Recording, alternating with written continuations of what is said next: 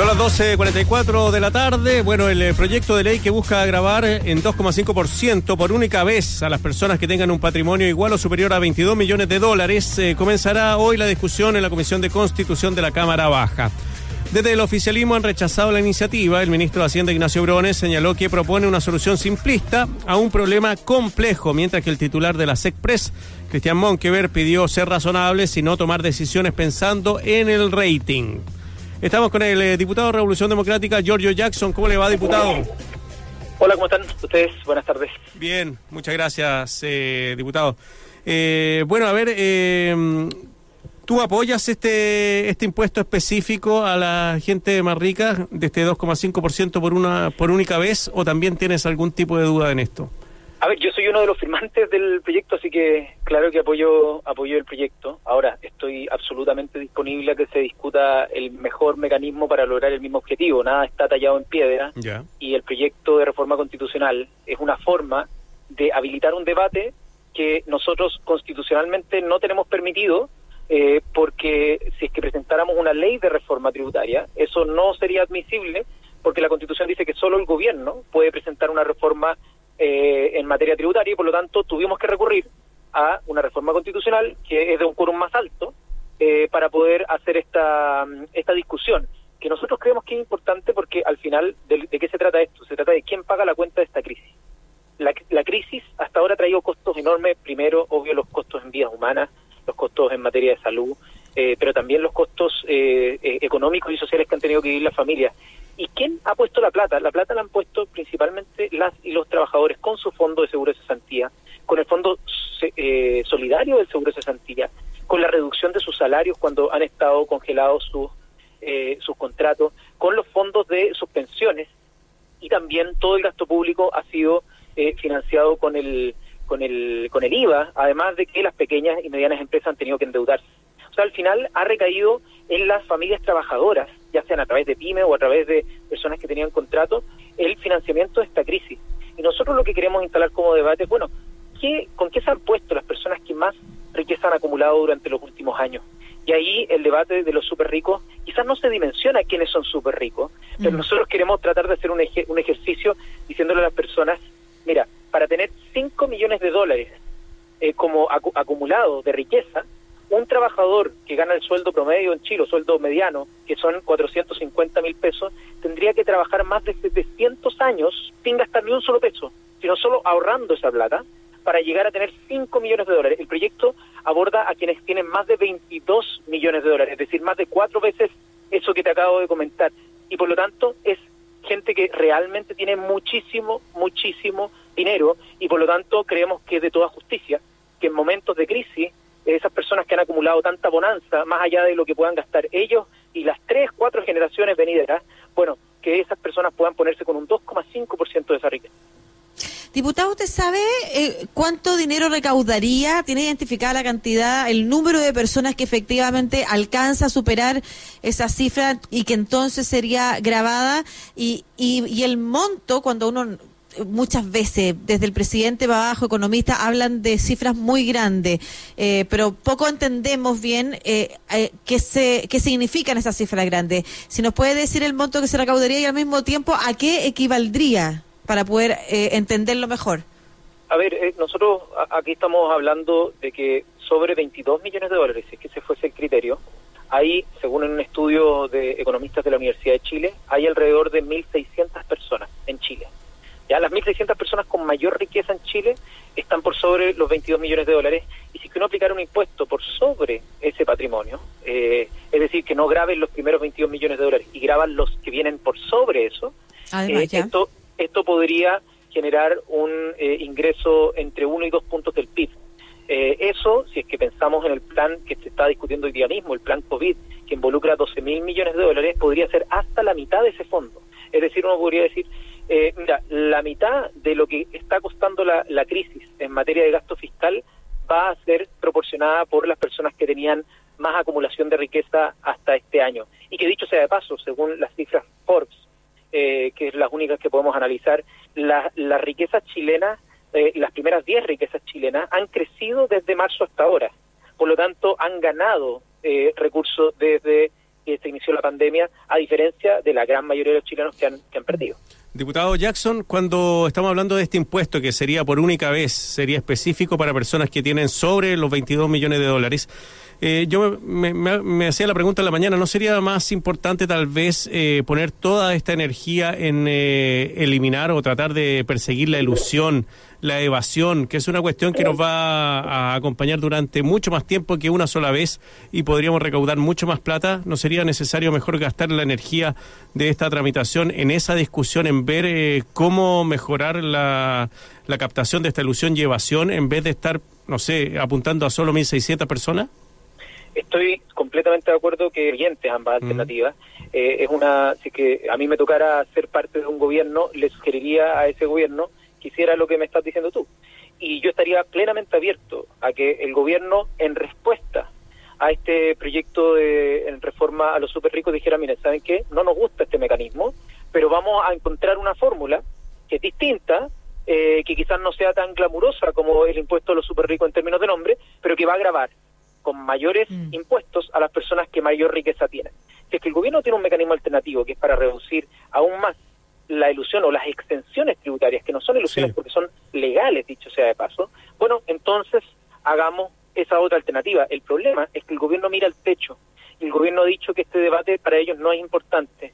Eh, ha dicho que no quiere tocar los impuestos, pero extrañamente presentó un proyecto para reactivar la economía que mm. involucra un descuento de impuestos, un anticipo de impuestos por más de 2 mil millones de dólares a las grandes empresas, no a las pequeñas y medianas, porque las pequeñas y medianas tienen depreciación instantánea eh, en, la, en la legislación general, pero acá el gobierno le está permitiendo depreciación instantánea a las grandes inversiones, eh, a las grandes empresas, eh, por estos próximos dos años y medio. Y no tiene problema en modificar los impuestos cuando se trata de reducirlos para la reactivación, pero cuando se trata de recaudar para financiar lo que hoy día están financiando trabajadores y trabajadoras o que estamos financiando con deuda pública, igual la van a pagar con el IVA eh, las personas chilenas de clase media, sectores populares, el gobierno pareciera que eh, esto es prohibido, es como herejía.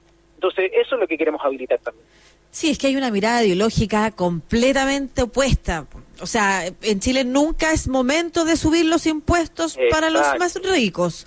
O sea, o porque estamos bien, ¿para qué vamos a cambiar? O porque estamos mal y lo que hay que hacer es incentivar. La mirada es, es esa, es flexibilemos, eh, eh, flexibilicemos, perdón, las condiciones para que los empresarios puedan eh, generar más dinero.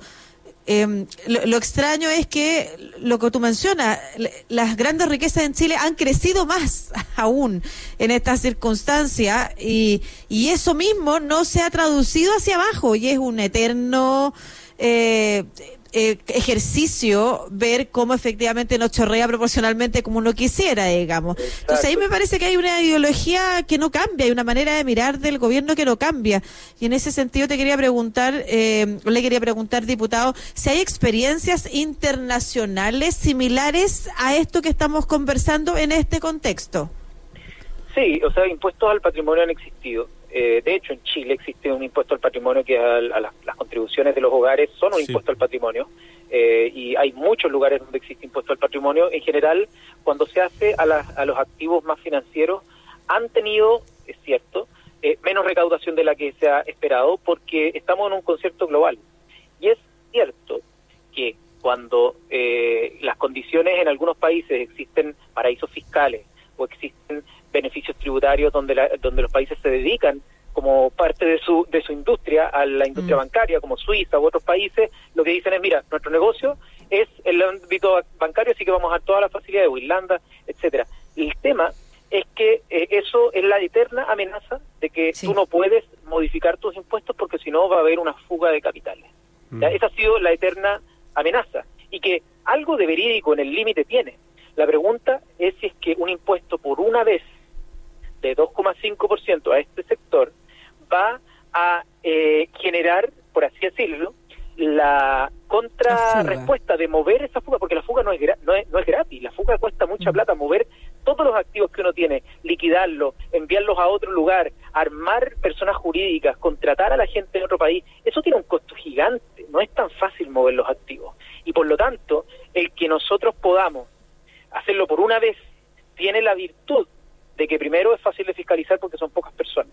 Estamos hablando, de, insisto, de un universo de menos de 2.000 personas. Es fiscalizar indispensable. Y en segundo lugar, tiene la virtud de que mm, genera como incentivos contrapuestos para la gente que quiera hacer la fuga de capital. Porque como no es permanente, alguien que está con la decisión de fugar el capital tiene que incurrir en un costo que puede ser incluso mayor a ese 2,5%. Y por lo tanto, genera la necesidad o al, al final el contraincentivo a decir, ok, asumo este impuesto, pero me quedo acá con lo que sé hacer, con lo que tengo invertido y no tengo que cambiarme de rubro. Mira, estoy viendo una nota en el eh, en Ciber Chile que está bien interesante, diputado Jackson, que dice, por ejemplo, que con la evasión del PIB eh, de la, mm, del impuesto a la renta es un 5,5% del PIB y eh, el del IVA es 2,1 y con eso solamente se podría recaudar 9.300 millones de dólares si es que se pudiera evitar ese tema de la evasión y elusión de estos impuestos. Eh, ¿cómo, ¿Cómo va el apoyo en la Cámara de Diputados a este proyecto, diputado? Es que no hay ningún proyecto en términos de evasión o elusión. En Chile no, no, tenemos la... el que Ah. están presentando los super ricos. Ah, este proyecto se está empezando a discutir en la Comisión de Constitución. Eh, va a tener hoy día un debate en torno a cuáles son los plazos para que sea despachado.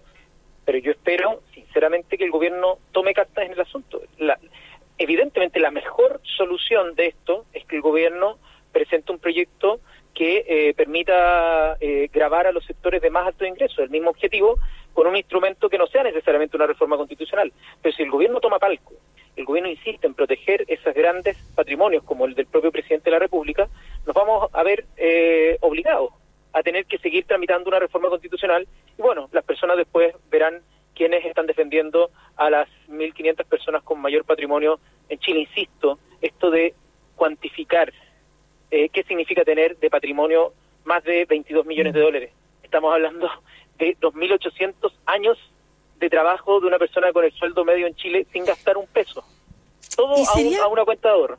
Sí, y sería bueno también ponerlo en perspectiva eh, diciendo que hay algo que el país no ha hecho, que con nuestros niveles promedios de ingreso y de acceso eh, que tiene la, la mayoría de la ciudadanía, igual el 1% más rico de Chile es más rico que el 1% más rico promedio de Francia, dicho por la Exacto. Premio Nobel de Economía francesa, o de Estados Unidos. Entonces, hay algo que no hemos hecho y que otros países han hecho que permite que esos ricos, que ya son muy ricos, puedan aportarle más y hacer que los más pobres no sean tan pobres en su propio país, que no existe esa diferencia. Absolutamente de acuerdo y si me apuras hay dos factores que son clave en esto. Uno es el ámbito educacional eh, y creo que eh, Chile ha dado saltos hace hace un tiempo en, en materia de expansión de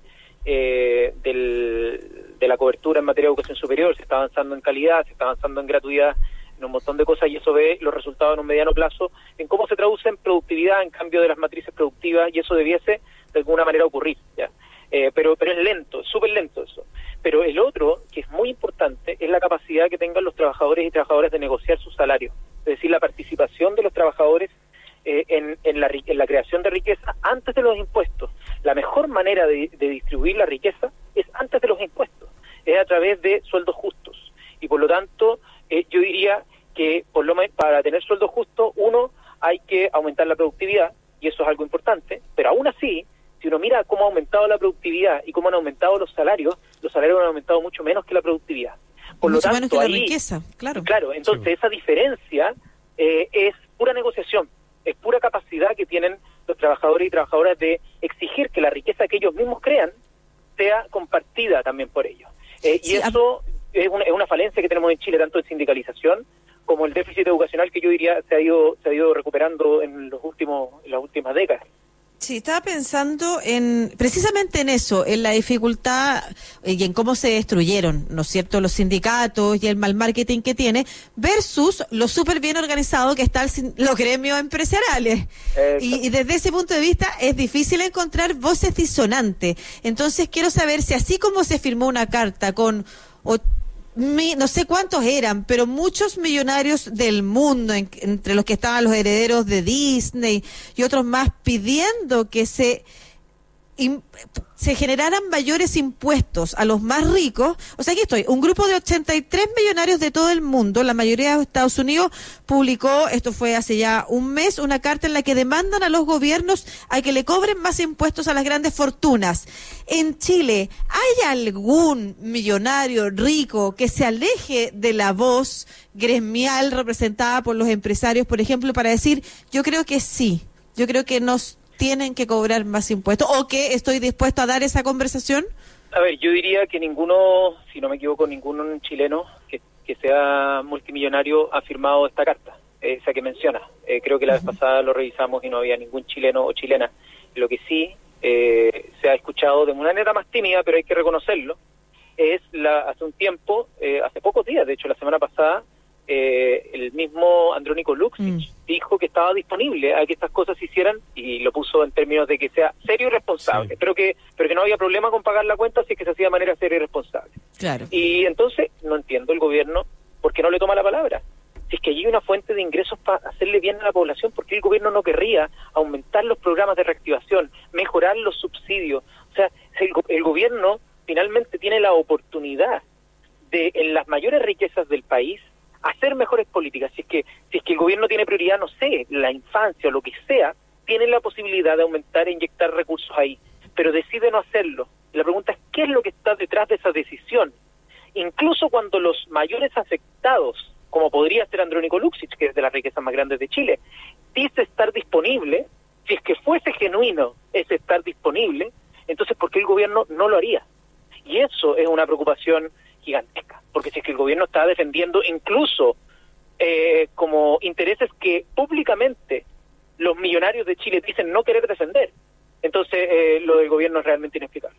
Estamos conversando con el diputado Giorgio Jackson de Revolución Democrática. Eh, diputado, hoy día Providencia ha anunciado que sale del mm, confinamiento al desconfinamiento, pero Santiago Centro continúa en esta cuarentena que dicen que es una de las más largas del mundo. Usted representa ambas comunas en la Cámara. ¿Cómo ha visto la situación de, la pandemia y cómo ha afectado a los vecinos de, bueno, de toda la zona que representa usted? Sí, nos ha tocado una, una realidad bien variopinta, mm. porque en, en, el distrito 10, que nos toca representar eh, distintas realidades socioeconómicas, pero también en, en, términos de flujo de, personas, de las comunas que son eh, con población flotante, como pueden ser Providencia y Santiago, otras comunas eh, que también tienen mucho ámbito comercial, como pueden ser Ñuñoa, incluso Macul, y otras comunas que son más bien residenciales, con algunos cordones industriales, como puede ser San Joaquín o, La Granja, eh, eh, son, son lugares en los que eh, la, la pandemia ha pegado de manera distinta y en distintos plazos. Y lo difícil de ir levantando cuarentenas por comuna o incluso como en algún momento se hizo por mitades de comuna, la verdad es que generó mucha confusión por un lado, pero en segundo lugar desconoce el nivel de traslado que hay de mm. personas entre unas comunas y otras. No es como que la gente haga su vida en una comuna, sobre todo la gente de la periferia. La gente de la periferia va al barrio alto. Entonces, cuando abren una cuarentena en el barrio alto, lo que pasa muchas veces es que la gente empieza a exigir toda la cadena de producción. No sé, la persona que eh, se dedica a los cuidados domésticos, eh, al trabajo de, de, asesoría de casa particular, entonces le empiezan a exigir que vaya al barrio alto porque eh, la persona que estaba en esa casa empieza a trabajar. Y así sucesivamente da un círculo donde es un poco mentirnos o hacernos trampa en solitario que sin tener el nivel de trazabilidad que tiene Corea del Sur o que tienen otros países, empecemos a abrir de a poco. Y eso a mí me preocupa, lo, quiero decir con, con, sinceridad, porque los niveles que están registrando las comunas cuando eh, se están bajando las cuarentenas son mucho más altos que cuando se activaron las cuarentenas. Y es cierto que va a la baja, y es una buena noticia que vaya a la baja, pero hay todavía debate entre expertos y expertas eh, y hay mucho escepticismo de que sea el momento para abrir.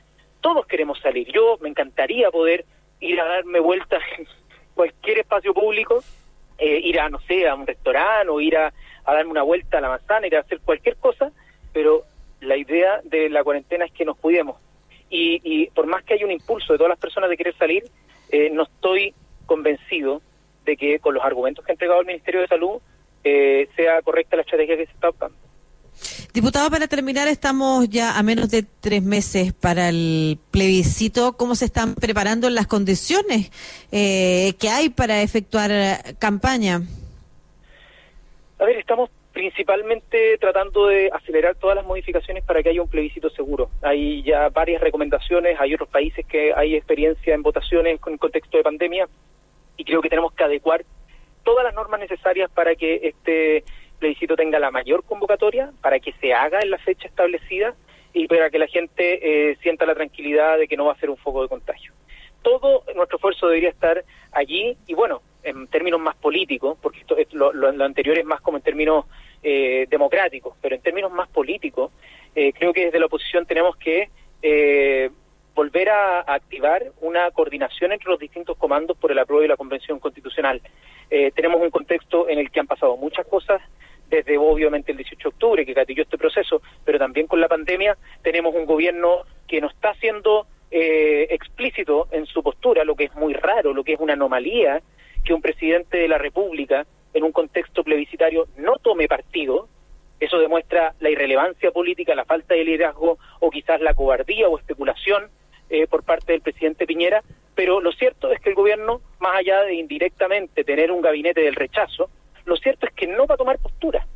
Y si es que uno mira los plebiscitos que hubo por la paz en Colombia, por el Brexit, por todos lados, los jefes de Estado sí tomaban postura. Entonces, acá estamos frente a una anomalía y eso desde la oposición, quienes creemos en el apruebo y en la Convención Constitucional, debiésemos ser capaces de coordinar, hacer explícito y convocar a la ciudadanía a que participe. Claro, tal, vez, no sea, tal vez no sea bueno que el presidente Piñera diga que va por el apruebo.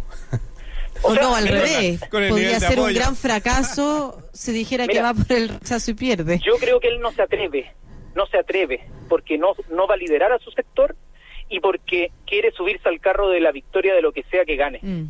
Eh, yo creo que es cobarde en términos políticos, porque no va a decir que va a votar.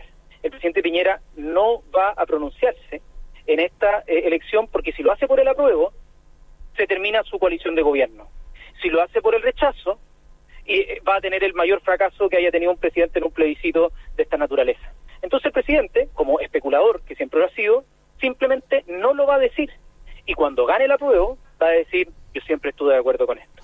Eh, claro, de alguna manera lo que hicieron cuando hubo la marcha. No, con el sí y el no, pues, porque, porque a, la gente le consta que el presidente Piñera votó por el no. También. Exactamente. Siempre lo ha dicho, el presidente Piñera se ha caracterizado por ser un especulador y no goza de la confianza de la población. Entonces es muy, eh, es muy explícito, es muy sugerente de su personalidad y de sus rasgos políticos el que él no diga nada. A mí no me extraña en absoluto, porque es parte de su esencia el que él intente especular, en este caso, que no pretenda liderar, porque no, porque no lo va a poder lograr en realidad. Más que, sí, eh, por una parte es especular y por otro la incapacidad de liderar, que es algo que ha cruzado esta conversación en torno a aquellas oportunidades que el gobierno pierde, ya sea con no presentar algún modelo alternativo que vaya en línea con este proyecto de los super ricos eh, y por el contrario, y eso ha sido a lo largo de esta pandemia, estar en contra de aquellos proyectos que sí tienen apoyo eh, muy transversal, incluyendo parlamentarios de, de sus sector. Sobre esto último, una pregunta. Eh, el gobierno hoy anuncia que va a presentar el proyecto para disminuir el número de parlamentarios. ¿Su opinión? Nosotros, a ver, estamos desde el Frente Amplio completamente abiertos a cómo debería ser el rol del Poder Legislativo. Es más, tenemos una propuesta que disminuye el número de parlamentarios totales en una cifra importante y no solo eso, sino que disminuye una Cámara completa. Nosotros apostamos por el Congreso unicameral, Creemos que en Chile no se justifica una bicameralidad con cámaras revisoras, que es un trabajo redundante, ineficiente y poco representativo, y por lo mismo creemos que ese debate eh, se debía dar en la Convención Constitucional. Ahora, si el gobierno va a acelerar que este debate se dé un mes o dos meses antes de la Convención Constitucional para tratar de sacar un, un rédito político y algo así, bueno, presentaremos un proyecto alternativo que lo que haga es eliminar el Senado y tener un Congreso unicameral, lo que reduce mucho más los gastos que el gobierno pretende reducir, que es supuestamente su objetivo primario, y si es que quieren poner una barrera para la cifra del DEON, no tenemos ningún problema. Eh, no tenemos ningún problema con que haya una corrección al DEON para que no se dé una situación que, eh, que genuinamente a la, gente le, preocupa respecto a la representatividad, pero nunca volver al binominal, que es algo que claro, diputado, lo que pasa es que para ser más concreto y específico, lo que plantea el proyecto no es disminuir y discutamos cómo se va a disminuir y en una de esas eliminamos una cámara.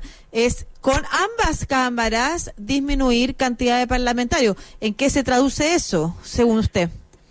Bueno, se traduce en que nosotros tendremos que poner un proyecto alternativo porque mantener, o sea, tratar de, cumplir la expectativa ciudadana de que haya mejor representación y de que haya un mejor uso de los recursos públicos, ¿ya? que es algo que nosotros hemos perseguido hace tiempo con la eficiencia del gasto, con la reducción de la dieta, eh, no, no se consigue eh, solo reduciendo los números de diputados y manteniendo las dos cámaras. La pregunta, entonces, debiese ser, si es que se va a abrir ese debate por esas razones, abrámoslo completo. Eh, y, y, y si es que se quiere hacer antes de, un, de una convención constitucional que por mandato va a tener que discutir precisamente desde una hoja en blanco cuál es el rol del legislativo y por lo tanto que lo más probable, que me preguntan a mí, es que no vayan a ver los dos tercios para tener bicameralidad con, eh, con ¿cómo se llama?, con réplica de funciones, en el fondo con, la, con las funciones legislativas de cámaras revisoras. Entonces, ¿para qué vamos a gastar, uno, el tiempo y los recursos en discutirlo ahora, cuando igual van a estar los recursos y el tiempo para discutirlo en un año más? Eh, antes de las elecciones, de hecho. Y por lo tanto, yo esperaría que el gobierno en esto eh, pudiera tener un debate razonable. Yo estoy de acuerdo con que tenemos que cambiar la forma en cómo funciona el, legislativo, eh, pero a mí al menos me gustaría que fuese un Congreso unicameral. Muy bien, pues el diputado Giorgio Jackson, diputado de Revolución Democrática, conversando con nosotros acá en Estación Central de Radio USACH. Un abrazo grande, Giorgio, que le vaya muy bien. Muchas gracias a ustedes, un abrazo. Chao, chao. Chao.